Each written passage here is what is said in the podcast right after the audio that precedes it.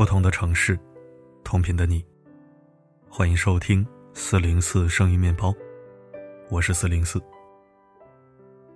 昨天收到了粉丝小野的留言，我妈终于撞见小三堂而皇之躺在主卧的床上，房内又是一出扭打哭喊的大戏，但我坐在客厅，心里只有深深的厌恶。小野得知爸爸出轨是三年前。小野记得那天，妈妈哭了很久，嚷着绝不可能离婚。接着，爸爸甩门而出。后来，爸爸回家越来越晚，给妈妈的家用也越来越少。而所有对丈夫的不满，妈妈尽数发泄在了小野身上。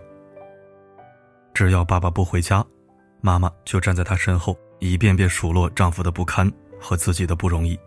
骂他是讨债鬼，稍有不顺心，哪怕是吃饭喝水这样的小事，妈妈也立刻暴跳如雷。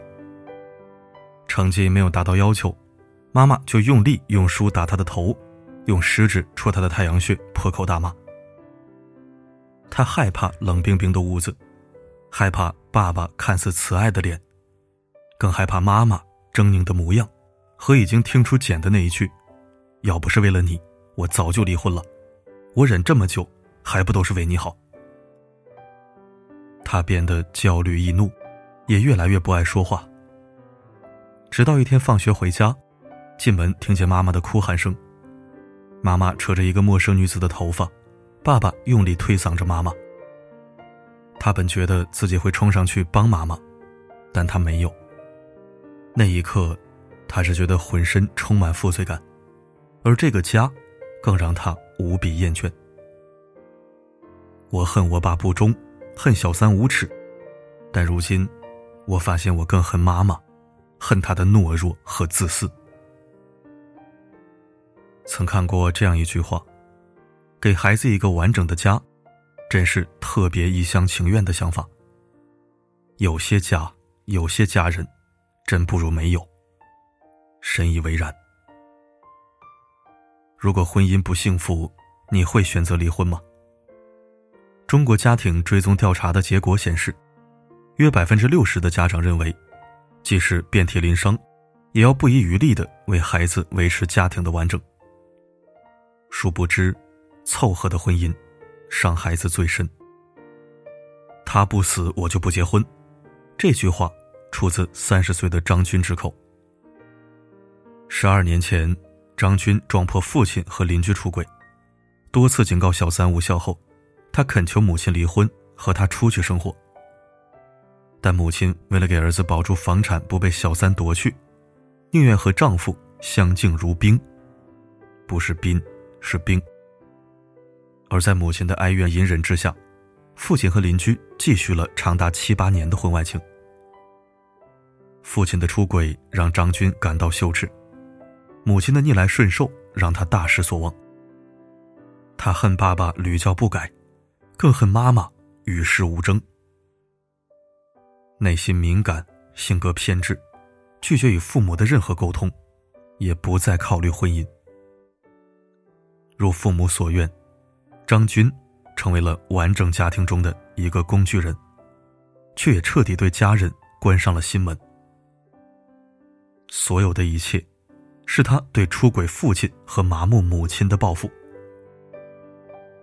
教育家马卡连科曾说：“一切都给孩子，牺牲一切，甚至牺牲自己的幸福，这是父母给孩子的最可怕的礼物。”凑合的婚姻里，孩子看不到父母相爱，而父母之间的无尽怨恨，毁掉的是孩子对未来婚姻的向往。当孩子发现父母为了自己牺牲了幸福，这并不会让他们感激，留给他们的，只会是长久的惶恐和自责。那些伤痕，将刻印在孩子心底，成为他们一生的烙印。孩子总是把喜怒哀乐挂在脸上，成年人总愿意把事情藏在心底，但千万别以为。孩子什么都不懂，他们反而是夫妻感情最直观的观察者和体验者。婚姻好不好，孩子最清楚。作家池莉曾在《来吧，孩子》一书中谈到自己的婚姻。女儿还在襁褓时，她总因小事与前夫吵得不可开交。好几次，她冲出家门，想着绝不回头，但最后都因为女儿而选择了委曲求全。忍字当心，白头到老，这八个字成了池莉的信念。女儿十几岁时，池莉终于无法将这段婚姻继续下去。为了不影响女儿中考，她悄悄与前夫办了离婚，甚至与前夫在同一个屋檐下生活了三年。后来女儿住校，池莉搬离了这个家，但也没有带走任何私人物品。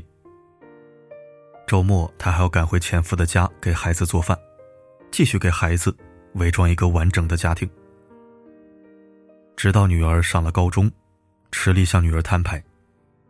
殊不知，女儿早已发现藏在衣柜里的离婚协议书。离婚是你们两个人的私事，我不会干涉。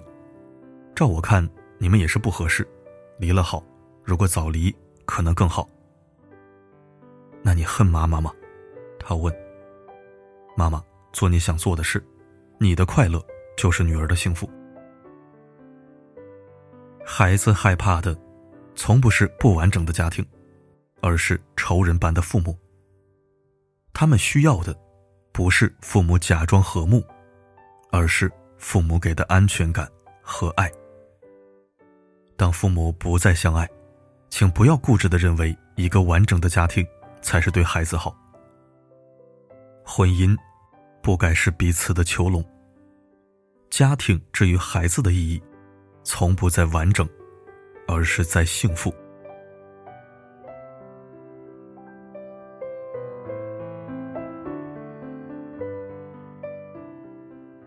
感情出现问题就一定要离婚吗？相信很多人有这样的疑问。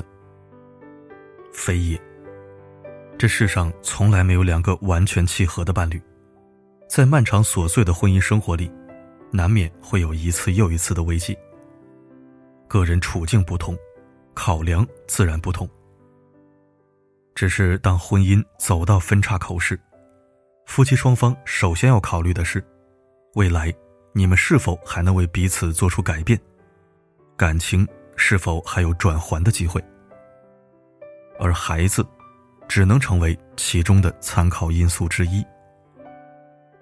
不心生怨怼，不委曲求全，选择能让自己。感受到爱的生活，这样无论是放手还是重新来过，都是对自己，也是对孩子最大的尊重。父母能给孩子最好的礼物，是成为快乐的自己。幸福的童年可以治愈一生，别让你的孩子用一生去治愈童年。愿你始终拥有自己找寻幸福的能力，也愿每个孩子都能被温柔以待。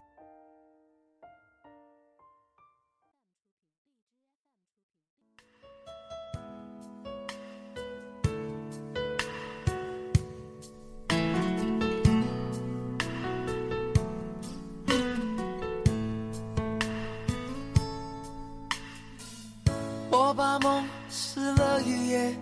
不懂明天该怎么写。冷冷的街，冷冷的灯，照着谁？感谢收听。我曾在文章里说过无数次了，永远不要拿孩子当傻子。父母感情好不好，真的还是假的，装的还是演的，孩子能感受得到。谁说年龄小就智商低了？简直是笑话！我们作为局外人，不劝和也不劝分，保持中立的同时，也想保有一份理性。一段婚姻有继续下去的必要和可能，就不要轻易结束，因为你也不知道孤独终老是不是自己想要的生活，你更不知道做个半路夫妻，会不会又跳进一个更大的火坑。话说回来。如果这段婚姻往后余生的每一天都是煎熬中度过，活着比死了还遭罪，那还是趁早止损，免得风烛残年，后悔莫及。婚姻从来不是两个人的事，而是三个家庭、三个人生的事儿。分合慎重，聚散随缘。愿你勇占主动，也永生无愧。好了，今天的分享就到这里。我是四零四，不管发生什么，我一直都在。我把梦撕了一页，不懂明天该怎么写。冷冷的街，冷冷的灯，照着谁？场雨湿了一夜。你的温柔该怎么给？冷冷的风，冷冷的吹，不停歇。那个人在天桥下留下等待工作的电话号码，我想问他，多少人打给他？手放开电话上那本指引。迷途心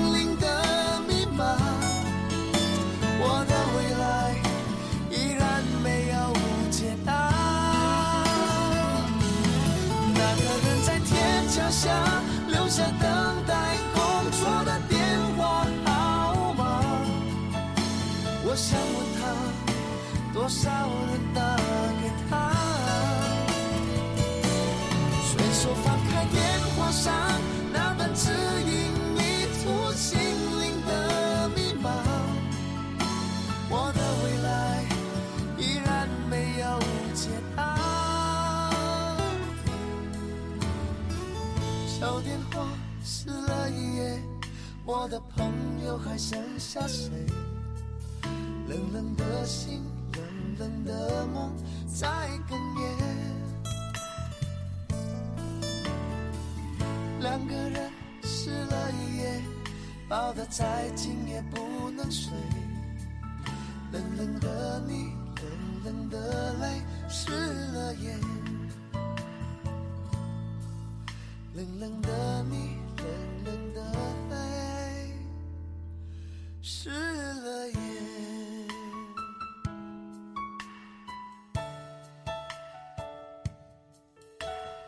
Bye.